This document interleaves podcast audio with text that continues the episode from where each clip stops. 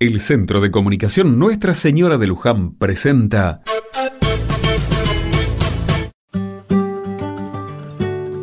Otra mirada. En el barrio hay posibilidades de hacer deporte en dos lugares. La Sociedad de Fomento y un terreno al lado de la capilla.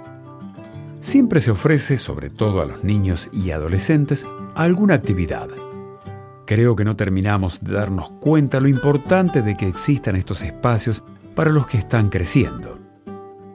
Si la actividad físico-deportiva es buena para la mayoría de las personas, más aún lo es en la adolescencia por sus beneficios físicos, psíquicos y vinculares.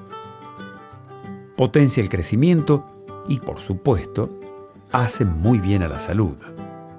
El ejercicio es bueno también para la mente, no solo por las sensaciones que produce, sino también porque mejora el rendimiento intelectual.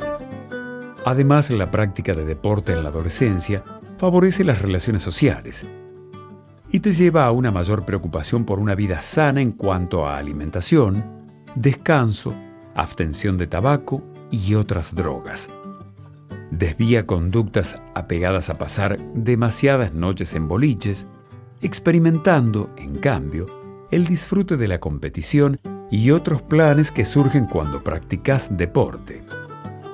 Qué bueno que existan estos espacios en el barrio y qué estupendo sería que haya más.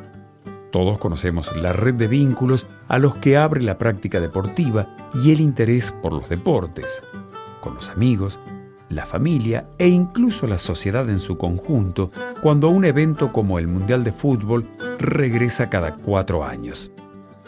Fomentemos y respaldemos siempre la existencia y permanencia de los deportes en nuestro barrio y alentemos a todos los que participan de estas iniciativas.